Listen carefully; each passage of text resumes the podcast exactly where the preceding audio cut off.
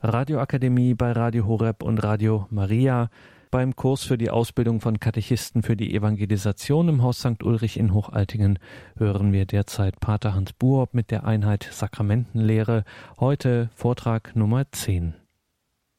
Ja, liebe Zuhörerinnen und Zuhörer, Sie erinnern sich, die Sakramente sind die eigentlichen Heilsquellen. Das Wort Gottes verkündet uns die frohe Botschaft. Es hat Kraft und Geist in sich. Aber die eigentlichen Quellen des Heiles, das sind die sieben Sakramente, die aus dem großen, ja, möchte sagen, Ursakrament Kirche hervorsprudeln. Das ist die Kraft, aus der wir leben als Christen, aber auch, wie es jetzt zum Beispiel beim Sakrament der Ehe ist, in dieser Berufung. Und auch hier geht es um ein Mysterium. Sakramentum heißt ja griechisch Mysterium, beides heißt zu Deutsch Geheimnis.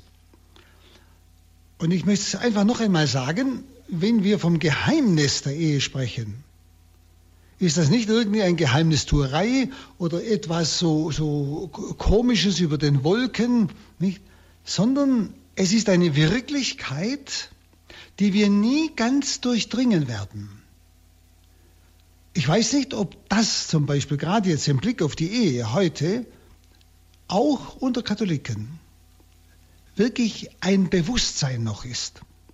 Man sieht ja gerade die Ehe so als etwas ganz Natürliches, also ich meine, natürlich ist sie, äh, sondern ich meine jetzt natürlich im Sinne von äh, rein, äh, irdisch, sagen wir es besser so. Ich weiß nicht, ob wir noch den Sinn haben für dieses Geheimnis der Ehe. Und ich denke, umso wichtiger, je weniger man diese Dinge schätzt, umso wichtiger sind sie.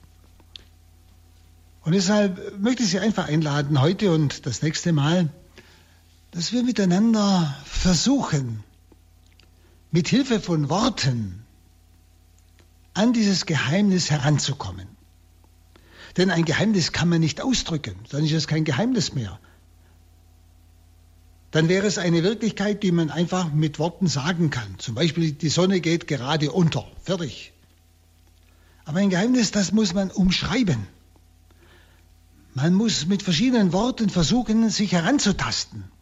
Und ich möchte Sie deshalb auch wieder hier einladen, dass Sie durch die Worte, die ich sage, hindurchhören. Dass Sie den Heiligen Geist bitten, lass mich etwas erahnen von diesem Geheimnis der Ehe. Und gerade auch Sie, die Sie selber in einer sakramentalen Ehe leben, nicht bitten Sie den Geist Gottes, dass Sie dieses Geheimnis noch viel tiefer ergründen.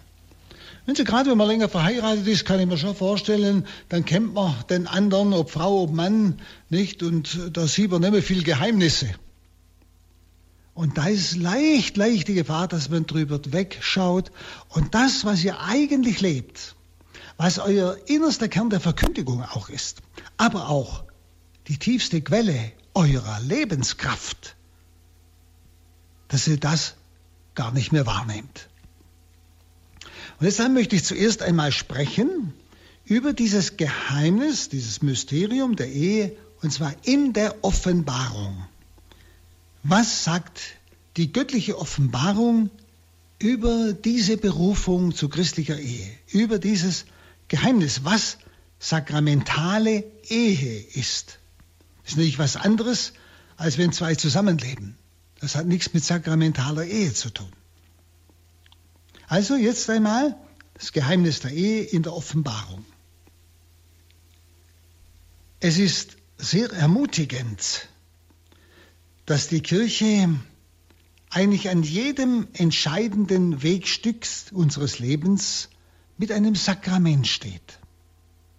Also uns in der Kraft eines Sakramentes an jedem neuen Wegabschnitt empfängt oder auch begleitet oder auch in diesen neuen Lebensabschnitt entlässt. Schauen Sie, am Beginn unseres Lebens, da steht die Taufe, die Neugeburt aus Wasser und Heiligem Geist. Wir sind zu einer vollkommen neuen Schöpfung geworden. Am Ende unseres Lebens heiligt die Kirche unseren Ausgang und vollendet unser Leben in der Krankensalbung, dieses Sakrament der Vollendung, wo uns die erlösende Kraft Christi in ihrer ganzen Fülle geschenkt wird, wirklich zur Vollendung. Und dann in der Zeit unserer Reife, menschlichen Reife, stärkt die Kirche uns für erwachsene Verantwortung. Und das geschieht in der Firmung, wo uns wirklich Heiliger Geist und sein Siegel eingeprägt wird. Das heißt auf gut Deutsch, wo uns nun von nun an der Geist Gottes führt, so wie er Jesus nach der Taufe im Jordan geführt hat. Wo der Geist Gottes uns im richtigen Augenblick das richtige Wort gibt wo uns die Fähigkeit der Unterscheidung gibt. Nicht? Aber auch da spüren Sie, wir haben ja über die Firmen schon gesprochen, wie wenig wir Katholiken im Durchschnitt, ist wenigstens mein Eindruck, eigentlich wie wenig wir von dieser Firmung erwarten. Denn sie ist ja ein Dauersakrament im Sinne, es hat ein einprägsames Siegel in unsere Seele geprägt, und die Wirkung ist unaufhörlich. Wir sind vom Geist geführt, wenn wir uns führen lassen, natürlich. Und dann zum Beispiel, wenn wir in Schuld gefallen sind, so tröstet und heiligt, aber auch heilt die Kirche uns im Sakrament der Versöhnung, im Sakrament der Buße. Also so steht an allen entscheidenden Wegstücken unseres Lebens die Kirche mit einer Quelle des Heils, mit einer Quelle der Kraft, mit einem Sakrament. Wenn nun der Mensch aufgrund seiner Berufung eine Familie gründet, so gibt die Kirche diesem Vorgang die Weihe, obwohl das Wort sehr tief ist, könnte man es auch, ja, möchte man sagen, nicht richtig verstehen, nicht tief genug verstehen. Sie gibt also diesem Vorgang der Ehe die Weihe und ruft den Segen Gottes auf diese Verbindung herab im Sakrament der Ehe. Aber es ist nicht einfach nur so, wie das so klingt. Die hat halt einen, die schon da ist, die hat halt einen Segen bekommen. Sondern es hat eine viel tiefere Dimension. Es geht bei Sakramenten immer um Wandlung. Nicht bloß ein Segen drauf, verstehen Sie? Ich habe immer gerne die Ehe verglichen mit einem Bild aus meiner Kindheit, das ich nie vergessen habe. Auf meinem Schulweg, da musste ich an, beim Wanger vorbei und beim Schmied. Und ich habe immer wieder gesehen, wie der Wanger wunderbare ja, Wagenräder gemacht hat. Wissen Sie, diese Speichenräder die unsere ganzen Wege ja hatten, nicht damals in meiner Kindheit. Und die waren so wunderschön, mit wunderbarem Holz. Also ein, man kann fast sagen, fast ein Kunstwerk. Aber diese reinen Holzräder hätten bei der geringsten Belastung nicht standgehalten. Sie wären zerbrochen. Und ich sah immer wieder, wie der Wanger diese, seine Räder zum Schmied gerollt hat. Und der Schmied hat einen Eisenreifen darum gelegt. Und jetzt waren die Räder widerstandsfähig. Wenn ich dran denke, was haben unsere Wegen an Garben und an Heu, also unheimliche Lasten getragen. Das ist unwahrscheinlich. Und das Bild geht mir nie aus dem Kopf, wenn ich an Ehe denke. Das schöne, wunderbare Holzrad ist zu vergleichen mit dem, was zwei Menschen so miteinander natürlich aufbauen, die Beziehung zueinander. Diese Hochschätzung einander, diese Liebe zueinander, dieses Staunen voreinander. Es ist einfach etwas Wunderschönes, so wie das Holzrad, etwas Wunderschönes. Aber dieses rein menschliche ist noch nicht tragfähig. Es trägt kleine Lasten, ja, aber große würde das Rad zerbrechen lassen. Große Belastungen würden das, was vorher Liebe war, plötzlich umwandeln in Hass. Das kennen wir. Aber wenn nun das Sakrament der Ehe geschehen ist, wenn nun dieses rein menschliche, dieses, diese menschliche Beziehung, die menschliche Hochachtung nun durchdrungen wird von einer unwahrscheinlichen erlösenden Gnade des Herrn, wo er selber gegenwärtig wird in dieser natürlichen Liebe, wo seine Liebe mit der Liebe des Menschen verschmilzt, da wird plötzlich die Ehe, diese Beziehung zueinander tragfähig, auch bei Enttäuschungen, bei schwerem Leid, sodass man manchmal nur noch staunen kann. Also, auch wenn ich sage, die Kirche ruft im Sakrament der Ehe einen Segen Gottes auf die Verbindung herab, ist es mehr als nur ein Segen von außen, was wir darunter verstehen. Es ist wieder eine Umwandlung. Gott selber kommt hinein in das, was Menschen miteinander an Beziehung schon aufgebaut haben. Mit seiner Beziehung zu uns. Also selbst Goethe, der wirklich nicht religiös verdächtig ist, nicht, sah in dieser Wirklichkeit eine tiefe Lebensnähe der katholischen Kirche, eine Lebensnähe der katholischen Kirche und bewunderte sie. Weil gerade all die Sakramente immer einem bestimmten Lebensabschnitt entsprechen und Hilfe bedeuten. Also das, was in einem Sakrament geschieht, aber auch gerade im Sakrament der Ehe, hat also viel tiefere Dimensionen als diese schöne Sicht, die ich gerade genannt habe. Also wie gesagt, es ist ein Stottern, wenn ich versuche, von diesem Geheimnis zu sprechen. So müssen Sie es auch verstehen. Ich suche Worte, aber die niemals das ausdrücken können, was in das Unbegreifliche hineingeht. Eben deshalb Geheimnis, göttliches Geheimnis. Und wenn Eheleute sich dessen wieder mehr bewusst werden, werden sie auch ganz anders zueinander stehen. Eine ganz neue Beziehung kann da aufkommen. Und jedes Sakrament bedarf ja eines äußeren Zeichens, das was man Materie nennt, und der Form, das heißt des Wortes.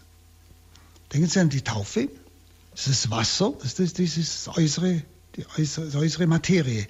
Und das Wort, ich taufe dich. Oder bei der Firmung ist es das Salböl und die Handauflegung und das Wort des Bischofs und so weiter. Und in der Ehe ist es Mann und Frau, das ist die Materie. Mann und Frau und der Ehewille beider, nämlich ich nehme dich zu meiner Frau, zu meinem Mann. Also Mann, Mann kann niemals dieses Sakrament ermöglichen. Frau, Frau auch nicht, sondern Mann und Frau sind die Materie. Mann und Frau sind Voraussetzung für das Sakrament der Ehe. Wenn Sie drum ist dieses Segnen von gleichgeschlechtlichen Paaren so gleichsam, äh, als ob das etwas Ähnliches wäre wie das Ehesakrament, ist eigentlich ein Bluff, auf Deutsch gesagt. Hier geht es nicht um Segnung, hier geht es um ein Sakrament. Und die Voraussetzung ist Mann und Frau. Und dann der Ehewille. Und schauen Sie, deshalb, so in dem Maße, wie wir unser Mann und Frau sein, füreinander leben, füreinander leben in der Ehe, umso mächtiger wirkt diese Quelle der Gnade, wie ein sprudelnder Quell, der uns trägt, der auch durch harte Situationen uns eine innere Kraft gibt, einen Sinn gibt, ein Durchschauen gibt, wo andere verzweifeln. Das ist der Unterschied. Nun deshalb die Frage, was ist also dieses tiefere Wesen der christlichen Ehe nach der Offenbarung? Mit einem Wort, wie ich schon sagte, es ist ein Sakrament. Also ein göttliches Geheimnis. Eine Wirklichkeit, die wir in alle Ewigkeit nie ganz durchschauen werden. Es wird uns immer tiefer aufgehen. Das heißt Geheimnis, das heißt Sakrament. Also alles, was die katholische Kirche über die Ehe zu sagen hat, ist eigentlich darin zusammengefasst, in diesem Wort Sakrament und auch in diesem Wort verwurzelt. Man kann es nicht besser ausdrücken. Alles, was die Kirche Heiliges von der Ehe sagt auch was sie Schweres von den Eheleuten sogar verlangt. Also alle Forderungen, die sie an die gesellschaftliche Ordnung, also an den Staat auch richtet, an die staatliche Gesetzgebung, all das, äh, auch alle Opfer, die sie selbst, die Kirche selbst schon dafür gebracht hat, nicht? All das erklärt sich aus dieser einen Tatsache, die Ehe ist unter Getauften ein Sakrament. Und wenn Sie denken, was die Kirche selbst schon unter diesem Geheimnis gelitten hat, wenn Sie an die englische äh, anglikanische Kirche denken, die ist ja abgespalten, weil der Papst die Ehe des damaligen Königs Heinrich VIII. nicht geschieden hat. Weil er gesagt hat, das kann ich nicht scheiden, das ist nicht mein Recht, das ist göttliches Recht. Das ist ein Geheimnis, das wir nicht als Menschen einfach auflösen können. Und dann hat ja Heinrich VIII. die ganze englische äh, Gesellschaft von Rom getrennt und wer nicht mitmachte, wurde umgebracht. Und hat eine eigene Kirche gegründet und er als Oberhaupt, das, was wir heute die anglikanische Kirche nennen, woraus ja wieder andere entstanden sind. Also wenn man bedenkt, was auch die Kirche selbst schon für Opfer gebracht hat, für dieses Geheimnis der Ehe. Sie gibt da nicht nach und sie darf nicht nachgeben. Sie darf nicht etwas anderes sagen. Und sie darf nicht das sagen, was die Welt heute hören will, dass man die Ehe trennen kann oder wie eine Politikerin das ausgedrückt hat, dass man alle sieben Jahre nicht den Ehepartner wechseln kann. Das sind unmögliche Dinge. Also, wir verstehen, warum auch so viel gefordert wird von Eheleuten, weil es etwas unwahrscheinlich Großes ist, dieses Sakrament der Ehe. Es gibt noch ein anderes Wort, mit dem das christliche Wesen der Ehe zu fassen ist. Ich habe es schon genannt, nämlich die Ehe als ein Mysterium. Wir haben gesagt, sie ist ein Sakrament. Und aber auch Mysterium, genauer, die christliche Ehe hat Teil an dem Mysterium schlechthin. Mysterium heißt Geheimnis. Wenn Sie, ich habe Ihnen ja am Anfang schon äh, praktisch erklärt, Sakrament und Mysterium ist dasselbe. Das eine ist lateinisch, das andere ist griechisch. Durch das Wort Mysterium verwahrt eigentlich mehr diese Einheit jenes Verhältnisses, in dem alle Gnade und alle Sakrament gründen, nämlich jene Eingliederung in Christus, die alles Begreifen übersteigt. Das Wort Mysterium ist ein anderes, also klingt anders, hat einen anderen, wie soll man sagen, Klang, Inhalt, wenn man es hört, als das Wort Sakrament, obwohl es das gleiche ist. Wissen Sie, Mysterium bedeutet in der christlichen Sprache ein Geheimnis eigener Art. Es ist nicht, wie gesagt, ein Rätsel, das irgendwann einmal gelöst werden kann, sondern Mysterium ist eine Wirklichkeit, die geheimnisvoll bleibt, auch wenn man in dieses Geheimnis eingedrungen ist, wenn man etwas beginnt zu ahnen, ja sogar immer geheimnisvoller wird, je mehr man eindringt und auch immer beseligender wird. Und in diesem Sinn gibt es nicht viele Mysterien, sondern im strengsten Sinn eigentlich nur eines. Ein Mysterium, das alle Fülle unerschöpflich in sich umgreift. Und das ist die heiligste Dreifaltigkeit. Das ist das Mysterium schlechthin. Dass wir eine ganze Ewigkeit, da es unendlich ist, nie begreifen werden. Wir werden immer tiefer eindringen, wir werden immer mehr staunen. Es wird immer geheimnisvoller, aber auch immer beseligender. Ja? Und dieser Dreifaltigkeit nicht, ist eigentlich der ganze Reichtum Gottes, dieser Urreichtum, könnte man sagen, seines seligen Lebens in Gemeinschaft der drei göttlichen Personen umschlossen, erschlossen. Nicht? Das heiligste Dreifaltigkeit. Und das christliche Mysterium meint gerade nicht, dass alles Göttliche für den Menschen in unerreichbarer Ferne bleibt, sondern es meint, christliches Mysterium meint, das übersteigende Wunder der Selbstmitteilung Gottes an den Menschen, das übersteigende Wunder, wo Gott sich selbst dem Menschen mitteilt, einer Mitteilung, das alle Erwartung und alles Begreifen übersteigt. Gott wird sogar selber Mensch. Und denken Sie bis hinein zur Eucharistie, wo er eins werden will mit mir. Also ein übersteigendes Wunder der Selbstmitteilung Gottes an den Menschen. Das ist mein christliches Mysterium. Es meint die Einheit des Menschen mit Gott. Also nicht irgendetwas Fernes, Unerreichbares. Aber wie gesagt, je tiefer ich in das Geheimnis eindringe, auch gerade der heiligsten Dreifaltigkeit, umso geheimnisvoller wird es, aber auch umso beseligender. Und das gilt auch für all die Geheimnisse, Mysterien, die an diesem großen Geheimnis der heiligsten Dreifaltigkeit teilhaben. Und dazu gehört das Geheimnis der Ehe. Und diese wunderbare Einheit ist einerseits, gerade in der heiligsten Dreifaltigkeit, so konkret, dass wir es auch mit dem Namen Jesus Christus benennen können.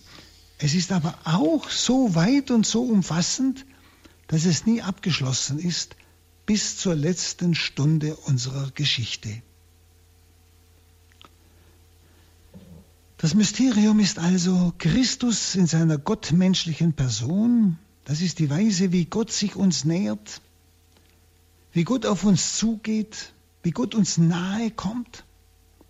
Gleichsam wie Christus gleichsam aus diesem unendlichen, unerreichbaren Licht der heiligsten Dreifaltigkeit heraustritt, wie Gott in ihm auf uns zukommt. Nicht?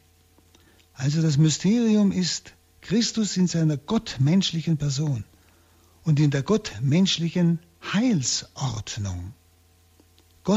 Gottmenschlichen Heilsordnung. Deshalb sind die Sakramente äußerlich sichtbare Zeichen. Das die, diese menschliche Heilsordnung auch, gottmenschlich. Gott wirkt in menschlichen Zeichen. Gott wirkt seine großartigen Wunder des Heiles und der Heiligung mit menschlichen, also äußerlich sichtbaren, hörbaren Zeichen. Taufe, Wasser und das Wort. Ehe, Mann und Frau und ihr Wort. Die Zustimmung, der Ehewille. Oder wie es Paulus einmal ausdrückt, in Kolosser 1,27, Christus in euch, das ist das Mysterium. Christus in euch. Das Mysterium ist die tatsächliche Verwirklichung der Erlösung. Wir sind erlöst. Und zwar so, dass wir, so wie Christus Mensch geworden ist, wir durch seine menschliche Natur in das Göttliche hineingenommen sind. Das ist die Verwirklichung der Erlösung. Das ist Mysterium. Die Erlösung besteht also nicht einfach nur darin, dass Gott dem Menschen eben um Christi willen die Sünden vergibt, sondern Gott hat sich dem Menschen mitgeteilt in Jesus Christus. Oder umgekehrt. In Christus hat Gott den Menschen zur Gemeinschaft mit ihm erhoben. Denn in seiner menschlichen Natur ist unsere menschliche Natur gegenwärtig. Sie ist mit seiner menschlichen Natur, mit der göttlichen verbunden. Und das geschieht und geschah in der Taufe also in einem Sakrament. Nun, aus dieser Tatsache, Christus hat uns zur Gemeinschaft mit sich erhoben. Daraus geht hervor, was der Mensch überhaupt ist. Er ist nämlich niemand anderer als dieser von Gott erlöste, der durch nichts anderes einig und ja, erlöst werden konnte, als durch Gott selbst. Niemand anderer konnte den Menschen erlösen als Gott selbst.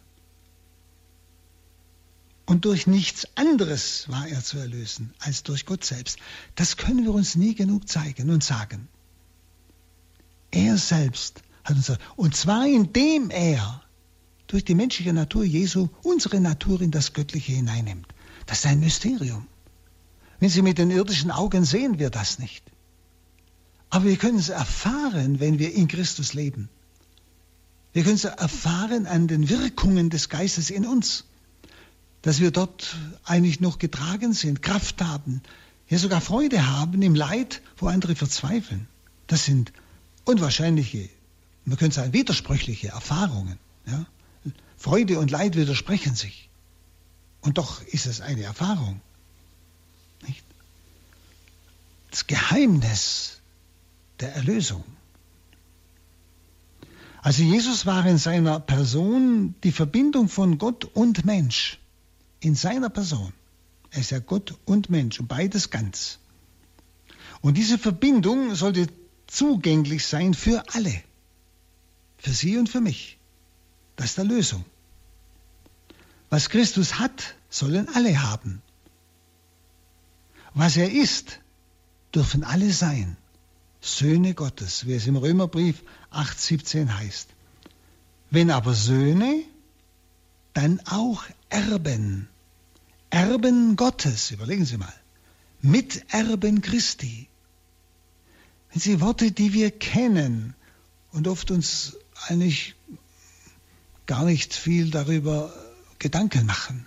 Schade. Es sind unwahrscheinliche Aussagen, über dieses Geheimnis der Erlösung, das sich in meinem Leben ereignet hat. Also diese Hereinnahme aller menschlichen Wirklichkeit in den Raum der Erlösung und auch die Erhöhung geschieht eben durch die Sakramente. Durch sie geschieht das, dass wir in das Göttliche hineingenommen werden, in jedem Sakrament. Immer auf seine eigene Weise. Jedes Sakrament hat seine eigene Weise der Eingliederung in dieses Mysterium der Verbindung von Gott und Mensch in Jesus Christus. Jedes Sakrament hat seine eigene Weise auch der Einbeziehung in dieses Mysterium, in dieses Geheimnis der Verbindung von Gott und Mensch in Jesus Christus. Und deshalb die Frage jetzt, in welcher Weise nun ist die Ehe eine solche Eingliederung in dieses Geheimnis der Verbindung von Gott und Mensch in Jesus Christus. Eingliederung und Einbeziehung. In welcher Weise? Wenn die Ehe unter Getauften ein Sakrament ist, unterscheiden wir damit zwei Stufen der Wirklichkeit. Mit der einen Aussage, nämlich dass Ehe Sakrament ist, machen wir eigentlich zwei Aussagen. Nämlich, die Ehe ist etwas von Gott gewolltes, das heißt, Ehe ist ein Sakrament, ist etwas von Gott gewolltes und daher vom Ursprung her heiliges. Was von Gott gewollt ist, ist heilig. Ist also nicht irgendetwas Irdisches nur. Es wird im Irdischen gelebt, nicht? Und zum anderen heißt es, wenn Ehe ist ein Sakrament, ist sie auch, weil die ursprüngliche Heiligkeit verdeckt und verloren war, von Christus wiederhergestellt und noch über ihren ja, ursprünglichen Stand hinaus erhoben. Sie ist Gott gewollt, vom Ursprung her etwas Heiliges. Zum anderen, weil diese ursprüngliche Heiligkeit ja durch die Sünde Adams und unsere Sünde verdeckt und verloren war, ist diese ursprüngliche Heiligkeit von Christus wiederhergestellt worden. Denken Sie an das Wort, früher war es anders. Ja? Ich aber sage euch. Und noch sogar über den ursprünglichen Stand hinaus erhoben worden. Die Ehe ist heute mehr, als was sie am Anfang war. Als Sakrament. Wäre die Ehe nicht von Natur aus schon etwas Heiliges, eben weil es Gott gewollt ist, so hätten hätte sie Christus auch nicht zum Sakrament machen können. Denn ein Sakrament ist immer ein Zeichen der Gnade. Also eine Wirklichkeit, in der von Natur ein Hinweis liegt auf Gnade. Wo also in der Natur dieses Zeichens ein Hinweis liegt auf Gnade. Und deshalb wird die Ehe durch das Sakrament nicht etwas völlig anderes, sondern wesentlich zu dem, was sie ursprünglich war. Nämlich Abbild des Bundes Gottes mit seinem Volk. Konkretisierung dieses Bundes Gottes mit seinem Volk. Also das Menschliche wird hineingenommen in das Göttliche. Das ist dieses Geheimnis des Hineinnehmens des Menschen in das Göttliche eben durch Jesus Christus. Und ich habe gesagt, wenn die Ehe unter Getauften ein Sakrament ist, unterscheiden wir damit zwei Stufen der Wirklichkeit. Das eine, wie gesagt, sie ist Gott gewollt, sie ist etwas Heiliges und durch die Sünde verdeckt, aber wieder durch Christus erhoben zu etwas noch Größerem. Andererseits geht diese verliehene göttliche Wirklichkeit, die uns im Sakrament geschenkt wird, göttliche Wirklichkeit, göttliche Wirklichkeit, die uns im Sakrament geschenkt wird, ja noch weit hinaus über die Notwendigkeit. Die Notwendigkeit war, das Verdorbene zu heilen, wie wir es vorhin gesehen haben. Aber diese verliehene göttliche Wirklichkeit, die uns im Sakrament geschenkt wird, geht noch weit hinaus über diese Notwendigkeit, das Verdorbene zu heilen. Nämlich in den Worten Jesu über die Ehe ist ausgesprochen die wiederherstellende Seite seiner Erlösungstätigkeit. In den Worten des heiligen Paulus ist deutlicher noch ausgesprochen, das, was ins Mysterium hineinreicht und über die wiederherstellende Seite der Erlösungstätigkeit hinausgeht. Hineinreicht und sogar darüber hinausgeht. In Matthäus 19, 4 bis 6 sagt Jesus, Habt ihr nicht gelesen, dass der Schöpfer im Anfang den Menschen als Mann und Frau geschaffen und gesagt hat, darum wird der Mann Vater und Mutter verlassen und seiner Frau anhangen, und die beiden werden ein Fleisch sein. So sind sie dann nicht mehr zwei, sondern ein Fleisch. Was also Gott verbunden hat, soll der Mensch nicht trennen. Mit diesen Worten lehnt Christus zum Beispiel die Scheidung ab, nach der ja die Pharisäer gefragt hatten. Und die Begründung ist dabei das Wichtige. Er beruft sich auf den ursprünglichen Willen des Schöpfers. Jesus macht nicht etwas Neues in diesem Sinne, sondern er beruft sich auf den ursprünglichen Willen des Schöpfers. Und Jesus stellt entgegen Mose mit göttlicher Vollmacht die ursprüngliche Ordnung wieder her. Und wenn Jesus abschließend sagt, was Gott verbunden hat, soll der Mensch nicht trennen, ist darin schon beinahe das sakramentale Prinzip zu erkennen. Denn das Wesen des Sakramentes besteht darin, dass im menschlichen Tun Gott selbst wirksam wird. Und das ist sakramentales Tun. Jesus sagt ja, was Gott verbunden hat, nicht der Mensch. Also nicht zwei Menschen haben sich da verbunden oder was verbunden, sondern was Gott verbunden hat, soll der Mensch nicht trennen. Das ist sakramental. Hier hat Gott etwas vollzogen. Also im menschlichen Tun wird Gott selbst wirksam, nämlich indem sie sich diesen Ehenwillen aussprechen.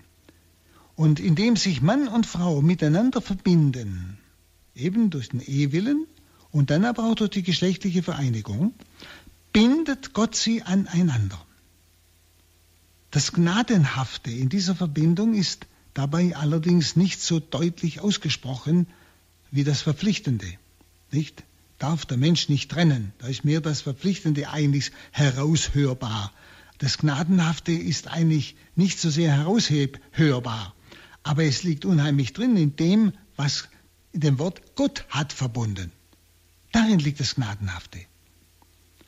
Aber alle Forderungen, die Christus aufstellt, haben ihre Erfüllbarkeit eben in der Ausgießung des Heiligen Geistes.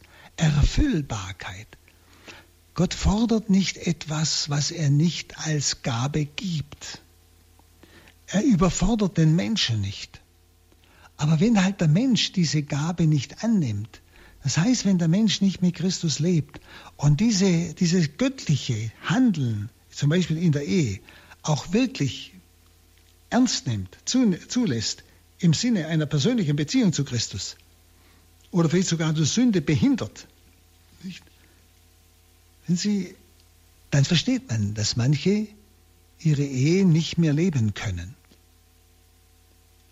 Aber wenn Sie dann wieder Menschen begegnen, die eine tiefe Beziehung zu Christus haben und vielleicht, ich sage es mal hart, aber es ist manchmal so, in ihrer Ehe eine Hölle erleben oder eine Untreue erleben und trotzdem treu bleiben können, in der Liebe bleiben können, das können Sie mir nicht weismachen, das kann man nicht erklären. Das ist kein Trick. Das ist genau diese göttliche Liebe in der Liebe des Menschen innerhalb der Ehe, die alles überwindet. Das ist menschlich nicht möglich. Das ist, Gott hat verbunden. Gottes Wirken, eben durch die Ausgießung des Heiligen Geistes in diesem Sakrament, ermöglicht das für den Menschen nicht Vorstellbare. Und da verstehen Sie, dass die Ehe als sakramentale Ehe eine unwahrscheinliche Verkündigung ist, der Realität des Handelns Gottes im Leben des Menschen. Nach außen, dass jeder sehen kann. Nun, die übernatürliche Fruchtbarkeit, die uns Christus erschlossen hat, eben durch sein Erlösertod, konnte nicht mitgeteilt werden, bevor sein Opfer vollbracht ist und die Einigung mit der Kirche vollzogen war, aus der heraus ja alle Sakramente ihre Kraft haben. Also diese übernatürliche Fruchtbarkeit war im Alten Testament noch nicht möglich. Darum hat es Moses ihnen erlaubt, einen Scheidebrief auszustellen. Bevor das Opfer Christi nicht vollbracht war, war diese übernatürliche Fruchtbarkeit, die uns in den Sakramenten, gerade im Sakrament der Ehe gegeben wird, nicht möglich. Bevor diese Einigung mit der Kirche vollzogen war, das war am Pfingstfest. Am Kreuz schon, aber dann am Pfingstfest. Und da aus dieser Kirche, von der Paulus sagt, sie ist die ganze Fülle Christi, fließen, fließt die Kraft aller Sakramente. Wissen Sie, aus diesem Grund kann dann Paulus nach der Geistausgießung, nach Pfingsten, deutlicher von dem überfließenden Reichtum dieses Mysteriums sprechen. Überfließenden Reichtum. Er kann darüber ja, deutlicher sprechen, als Christus selbst darüber sprechen konnte. Eben vor der Erlösung, vor diese übernatürliche Fruchtbarkeit greifbar und erfahrbar wurde. Paulus konnte also deutlicher darüber sprechen. Schon Christus hat sich auf das geheimnisvolle Genesis-Wort berufen, von dem Paulus dann sagt, dieses Mysterium ist groß. Also dieses Geheimnis ist groß, wenn er von der Ehe spricht. Und er sagt, ich sage es aber mit Bezug auf Christus und die Kirche. Epheser 5, 32.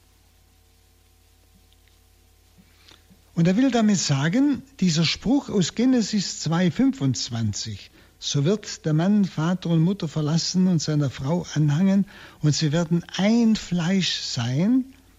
Dieser Spruch bestätigt sich zwar an jedem Mann, in einer, in der eine Ehe eingeht, aber er erschöpft sich darin nicht, sondern es ist eine Prophetie in diesem Wort enthalten, in diesem Wort der Genesis, die sich erst in Christus erfüllt hat, nämlich in seinem Verhalten zur Kirche in dem Verhalten Christi zur Kirche seiner Braut, die wir sind. Die Kirche ist sein Leib. Und so soll die Frau, gleichsam wie Paulus sagt, wie der Leib des Mannes sein. Und keiner hat je sein eigenes Fleisch gehasst, sondern er liebt es, wie Christus seine Kirche liebt. Dieses Wie, dieses göttliche Wie ist ganz, ganz entscheidend. Somit bedeutet also Mysterium den geheimnisvollen Hinweis auf Christus und die Kirche. Das ist das Geheimnis, das Paulus nennt. Den geheimnisvollen Hinweis auf Christus und die Kirche, in der ja, der in jenem Schriftwort eigentlich enthalten ist, enthalten war, von, von der Genesis her. Und dieser geheimnisvolle Hinweis liegt aber auch in der Ehe selbst, nämlich sie stellt diesen Hinweis real dar, den Hinweis der Beziehung Christus und Kirche. Christus Haupt, Kirche der Leib. Nicht? Die Ehe selber stellt einen realen Hinweis dar, wenn er auch erst durch das Schriftwort richtig erhellt wird. Schauen Sie, in der christlichen und sakramentalen Ehe liegt aber noch mehr, nicht nur ein realer Hinweis, sondern die reale Teilhabe an diesem großen Christusmysterium. Aber um das zu verstehen, müssen wir noch etwas ausgreifen. Dieses Christusmysterium, das, das heißt die Beziehung Christi zu seiner Brautkirche, nicht? die ja in der christlichen Ehe, im sakramentalen Ehe sichtbar gegenwärtig ist und in der christlichen Ehe anschaubar wird. Um dieses Geheimnis, diese reale Teilhabe an diesem Christusmysterium in der Ehe zu verstehen, müssen wir noch einmal einen kleinen wie soll ich sagen, Ausflug machen. Wir sprechen ja vom alten und neuen Bund. Und meinen damit die ganze Heilsordnung. Alter und neuer Bund gehört zusammen, das ist die ganze Heilsordnung, die Gott eigentlich aufgerichtet hat. Und diese Heilsordnung, also die Ordnung des Heils, die Art und Weise, wie Gott sein Heil vorbereitet und schenkt, das ist die Heilsordnung. Diese Heilsordnung richtet sich auf den Menschen. Es geht ja um das Heil des Menschen. Und begreift den Menschen mit ein in diese Heilsordnung. Also es wird nicht nur etwas von Gott her am Menschen getan, sondern der Mensch wird mit hineingenommen. Ja, er setzt seine Beteiligung sogar voraus. Es wird ihm also das Heil nicht aufgezwungen und aufgeklebt, sondern er wird mit beteiligt. Und deshalb heißt er Bund, alter Bund, neuer Bund. Und Bund gibt es nur im religiösen Bereich. Im menschlichen Bereich gibt es Verträge, die man schließt und womöglich wieder bricht oder auflöst. Aber ein Bund kann man nicht mehr auflösen. Denn in einem Bund sterben zwei füreinander. Das können Sie nicht mehr rückgängig machen. Die sind beide tot. Aber jetzt zeichenhaft und trotzdem real. Schauen Sie, Christus ist für uns gestorben. Gott ist in Christus für uns gestorben. Nicht mehr rückgängig zu machen. Und wir sollen für Christus sterben. Das heißt, unser ganzes Sein Christus übergeben. Das, was wir ganz Hingabe nennen. Hingabe an den Herrn. Unser Leben gehört dir, Herr. Und dann ist der Bund geschlossen. Taufbund zum Beispiel. Und in der Ehe haben wir dasselbe. Da sterben zwei Menschen füreinander. Wenn Sie das überlegen, dass hier zwei Menschen zueinander sagen, ich bleibe dir treu, egal wie du dich veränderst oder was, du, was noch aus dir wird, bis der Tod uns scheidet. In guten und bösen Tagen, Gesundheit und Krankheit, bis der Tod uns scheidet. Das ist ein Sterben für den anderen. Das ist Bund. Und das kann man nicht mehr rückgängig machen. Ein Bund kann man nicht mehr auflösen. Man kann nur untreu werden. Man kann ihn nur brechen, aber nicht auflösen. Also es ist Gnade von Seiten Gottes, dass er sich auf einen Bund mit dem Menschen einlässt. Wenn man denkt, was, was tiefes ein Bund ist. Gott lässt sich auf einen Bund mit dem Menschen ein. Es ist eine Erhebung des Menschen, dass er nämlich Partner Gottes werden darf. Das ist Bund. Gleiche Ebene, wissen Sie. Bund ist auf gleicher Ebene. Kann, kein Bund, kann nicht als Mensch einen Bund schließen mit einem Tier. Und da, da merken Sie es, was es heißt. Gott steigt herab und schließt einen Bund mit dem Menschen. Wir dürfen sein Partner sein. Und dieser Bund ist sowohl Mittel wie auch Ziel alles Heilshandelns Gottes. Also Mittel, durch diesen Bund vermittelt Gott das Heil den Menschen aber es ist auch das Ziel des Heilshandels Gottes. Es ist das Ziel der Erlösung, mit uns diesen Bund im Sinn der Taufe, Taufbund, einzugehen. Und durch den Bund will Gott die Menschen würdig machen, nämlich der ewigen Gemeinschaft mit ihm. Im Bund und durch den Bund. Und durch den Bund will er sie erziehen für den Bund. Das heißt, es ist also auch ein Wachsen im Bund, könnte man sagen. Und deshalb ist der Bund eigentlich der Inbegriff aller Gnade von Seiten Gottes, wie aber auch der Inbegriff aller Verpflichtung seitens des Menschen. Nicht? Ich habe mich auf den Bund mit Gott eingelassen, wenn ich es getan habe. Ja? Aber bevor ich mich nicht auf diesen Bund eingelassen habe, kann ja auch die Gnade der Taufe, des Taufsakramentes nicht wirksam sein. Nicht richtig. Aber der Bund ist Inbegriff der Gnade Gottes, aller Gnade Gottes, von Seiten Gottes und aller Verpflichtung von Seiten des Menschen. Und deshalb nennen die Propheten den Bund Gottes mit dem Volk Israel damals, im Alten Bund, einen bräutlich ehelichen, einen bräutlich ein bräutlich-eheliches Verhältnis. Also sie sprechen von einem Ehebund zwischen Jahwe und seinem Volk. Und sie sprechen von Ehebruch, wenn, wenn das Volk sich von, von Jahwe, von Gott getrennt hat und Götzen nachgelaufen ist. Dann sprechen die Propheten vom Ehebruch. Also dieser Bund Gottes mit den Menschen wurde genannt bräutlich-ehelicher Bund. Und die Propheten sprechen von der Treue Gottes in seinem Werben um den Menschen. Gott wirbt um den Menschen. Adam, wo bist du? Ich will dich in die Wüste locken, ich will zu seinem Herzen sprechen. Sie kennen diese prophetischen Worte. Also, die Propheten sprechen von der Treue Gottes in seinem Werben um den Menschen. Und sie sprechen von der Untreue dieses Volkes, wie ich schon sagte, als Ehebruch. Und dieser Bund wurde in Christus noch inniger. Er wurde hochzeitlicher, hochzeitlicher. Jesus hat sich selbst als Bräutigam bezeichnet und angedeutet. An verschiedenen Stellen der Schrift können die Hochzeitsgäste fasten, solange der Bräutigam bei ihnen ist. Nicht Markus 2,19 ist eine, eine, eine Aussage im Johannes 3,29, in Matthäus 22,1 und in Matthäus 25,1 und folgende. Es sind immer wieder Gleichnisse vom Bräutigam, der Braut. Die denken Sie an die ähm, zehn Jungfrauen, die auf den Bräutigam warten. Es ist immer wieder dieses Bild, Christus der Bräutigam, die Kirche die Braut. Schauen Sie, das erste Wunder, das Jesus gewirkt hat, war auf der Hochzeit zu Kana. Das muss man einfach auch als symbolischen Hinweis verstehen, dass jetzt überhaupt die Hochzeit gekommen ist. Die Hochzeit, in der, was ja bisher ein Heilsgüter gewährt war, so in das Vollkommenere verwandelt wird, wie das Wasserskrüge in den Wein verwandelt wurde.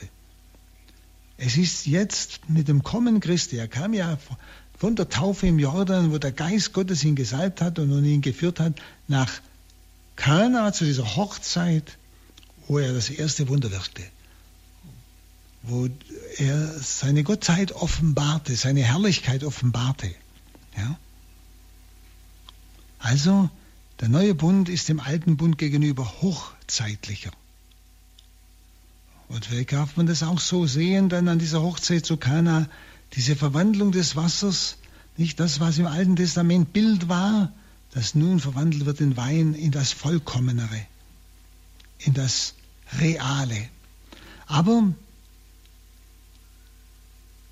dieser neue Bund ist selbst noch Vorbereitung auf jene letzte Erfüllung und Vollendung, welche dann die geheime Offenbarung, die Apokalypse, jubelnd und triumphierend anzeigt in 1907, nämlich gekommen ist die Hochzeit des Lammes. Und seine Frau hat sich bereit gemacht, schön gemacht. Das ist die Kirche. Christus der Bräutigam holt seine Braut ab zur Hochzeit, zur ewigen Hochzeit. Das ist das Bild der Ewigkeit. Denken Sie auch an Apokalypse, Geheime Offenbarung 21,9. Komm, ich will dir die Braut zeigen, die Gattin des Lammes. Das ist also das große Mysterium, der Inbegriff des Heiles, die Hochzeit. Wenn wir also das Wort Kirche aussprechen, dann müssen wir an dieses hochzeitliche Geheimnis der Menschheit mit Gott denken. Wenn wir von Kirche sprechen. Kirche ist nicht einfach ein soziologischer Haufen. Das ist ein Geheimnis. Und wer das nicht begreift, der wird auch all das, was Christus überhaupt gesagt hat, nicht begreifen können. Also nicht umsonst ist das Wort Kirche weiblich, die Kirche. Sie ist die Erwählte, die Geliebte, die Erkaufte von Christus mit seinem Blut. Und wegen dieses Charakters der Kirche kann der Opfertod Christi am Kreuz als etwas Hochzeitliches erscheinen. Opfertod Christi am Kreuz als etwas Hochzeitliches erscheinen. Nämlich als das Äußerste an Liebe, als das Äußerste an Hingabe des göttlichen Bräutigams, der seine Braut erkauft mit seinem Blut und reinigt. Das bringt jene Stelle, die das hochzeitliche Geheimnis des neuen Bundes entfaltet, am tiefsten zum Ausdruck. Das ist Epheser äh, Kapitel 5, eine Schriftstelle, die von vielen sehr oft missverstanden wird. Ist das, was Paulus dann über die Ehe schreibt, nachdem die Erlösung geschehen ist. Ordnet euch einander unter in der Furcht Christi. Das ist das Erste. Einander. Also die Ehrfurcht voreinander. Die Frauen sollen sich ihren Männern unterordnen wie dem Herrn. Das göttliche Wie ist das Entscheidende. Dann werden Sie merken, es geht nicht um Unterordnung im Sinn von Sklave und Herr, sondern es geht um eine Weise der Liebe.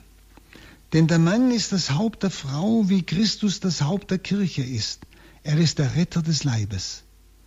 Der Mann ist das Haupt der Frau, wie Christus das Haupt der Kirche ist. Er ist der Retter des Leibes. Das Haupt herrscht nicht über den Leib.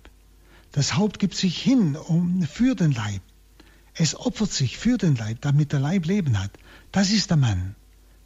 Das ist die Stellung des Mannes in der christlichen sakramentalen Ehe. Wie Christus zur Kirche steht, so steht er zu seiner Frau. Er stellt den Bräutigam Christus dar.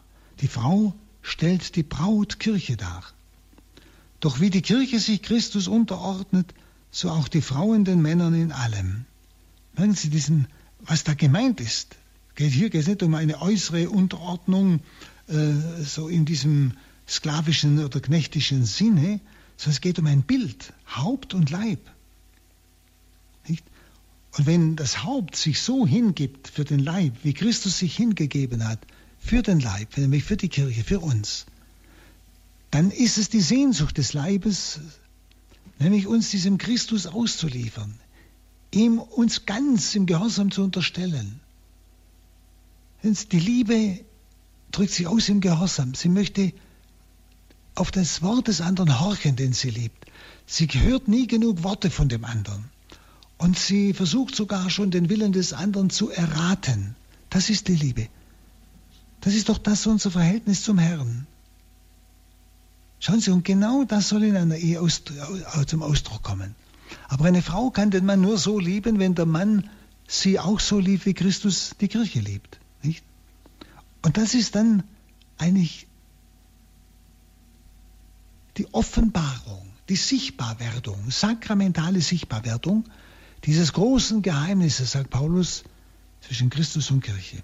Und dann sagt er, ihr Männer, liebt eure Frauen, wie auch Christus die Kirche geliebt hat und sich für sie hingegeben hat, um sie zu heiligen, indem er sie reinigt im Wasserbad durch, dies, durch das Wort.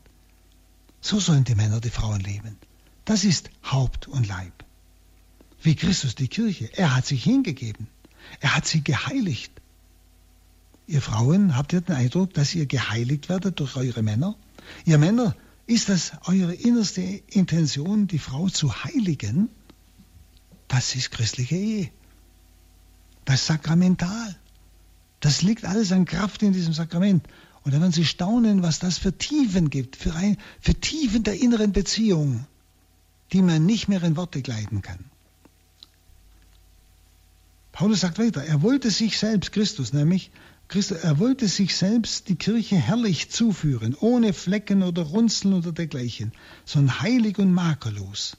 So, genau so sind auch die Männer verpflichtet, ihre Frauen zu lieben wie ihren eigenen Leib. Wer seine Frau liebt, liebt sich selbst. Nämlich so wie Christus die Kirche herrlich zuführte, ohne Flecken, ohne Runzeln oder dergleichen, heilig und makellos. Genauso sollen die Männer, sind die Männer verpflichtet, ihre Frauen zu lieben. Das ist ein, eine unwahrscheinliche Anforderung an den Mann. Also da steht nichts drin von Unterwürfigkeit der Frau, wenn Sie das richtig verstehen, sondern da ist der Mann gefordert, nämlich sich hinzugeben. Es hat ja noch nie einer sein eigenes Fleisch gehasst, sagt Paulus, sondern er hegt und pflegt es, wie auch Christus die Kirche.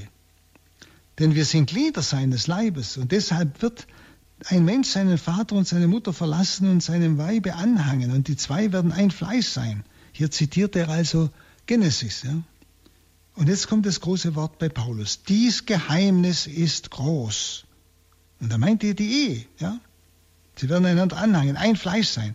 Dies Geheimnis ist groß. Ich deute es auf Christus und die Kirche.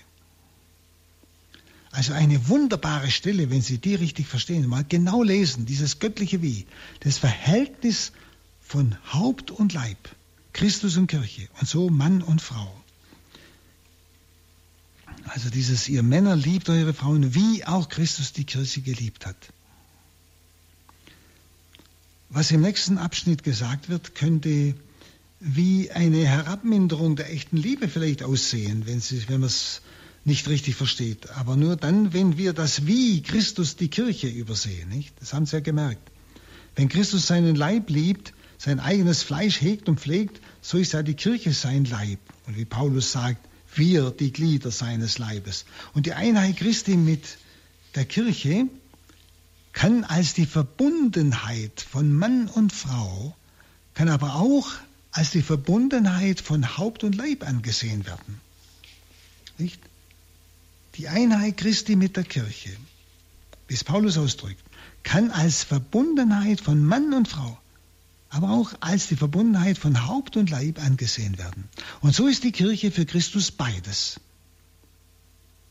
Sie ist seine Frau und sie ist sein Leib. Die Kirche für Christus. Sie ist seine Frau und ist sein Leib. Und deshalb schreibt Paulus, so müssen die Männer ihre Frauen lieben wie ihren eigenen Leib. Wer seine Frau liebt, liebt sich selbst. Und niemand hat je sein eigenes Fleisch gehasst, sondern hegt und pflegt es, wie auch Christus die Kirche. Also sind wunderbare Texte. Weil wir Glieder sein, sind seines Leibes, deswegen wird der Mann Vater und Mutter verlassen und seiner Frau anhangen. Und die beiden werden ein Fleisch sein.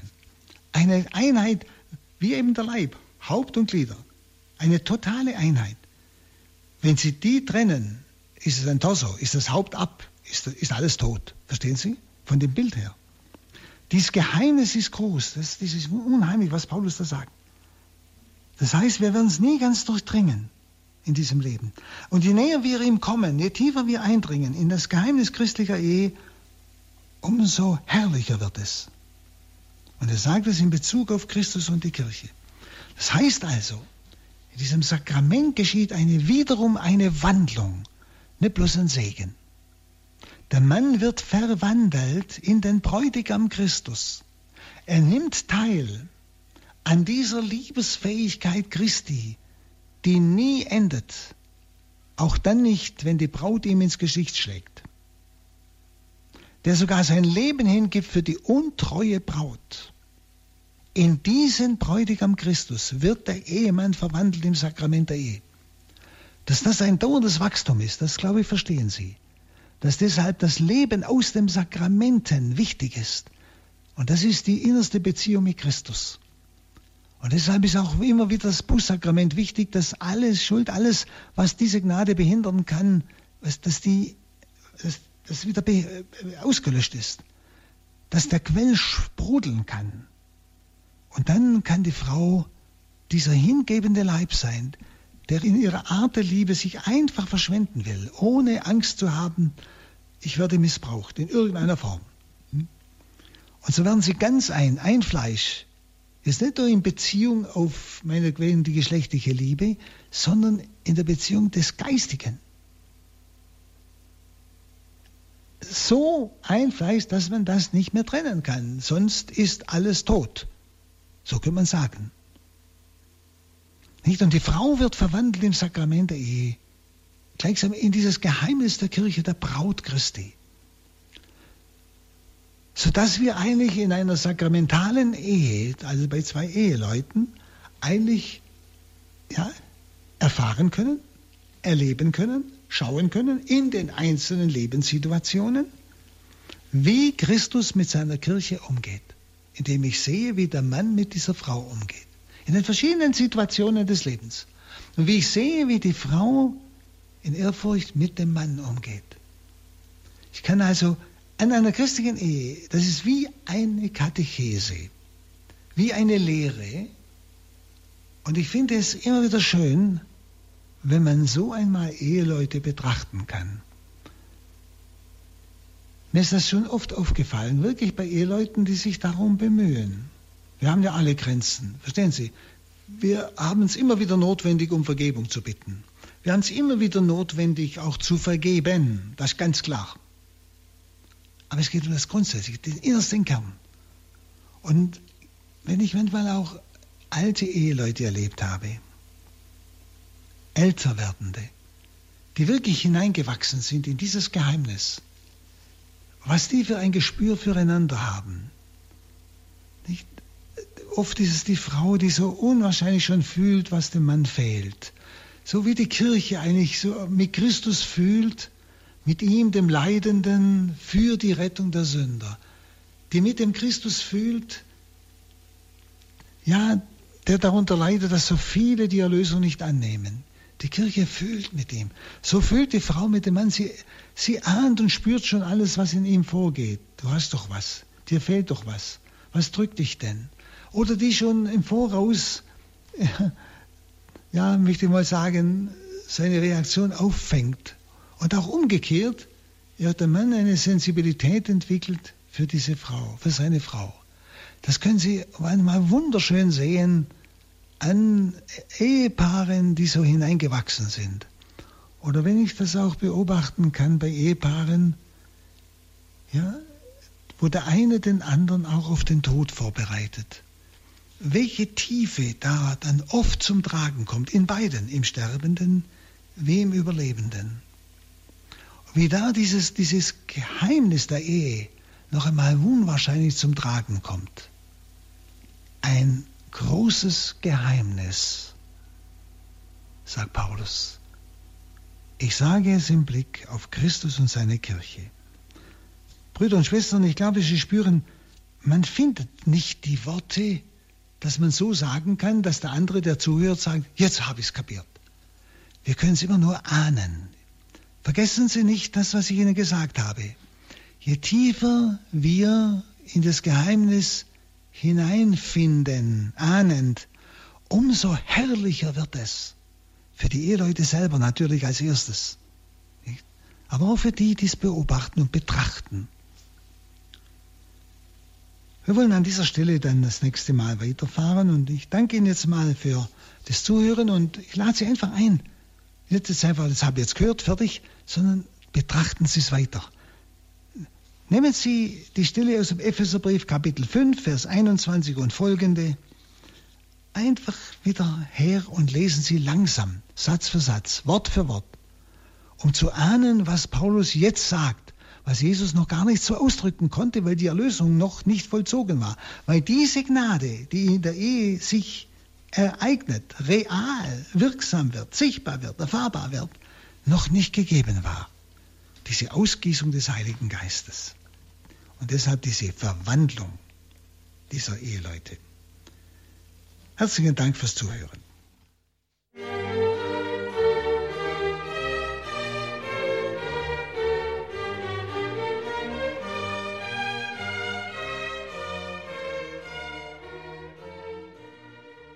Das ist die Radioakademie bei Radio Horeb und Radio Maria mit Pater Hans Burb und der Einheit Sakramentenlehre, der Lehreinheit im Rahmen des Kurses für die Ausbildung von Katechisten für die Evangelisation in Hochaltingen.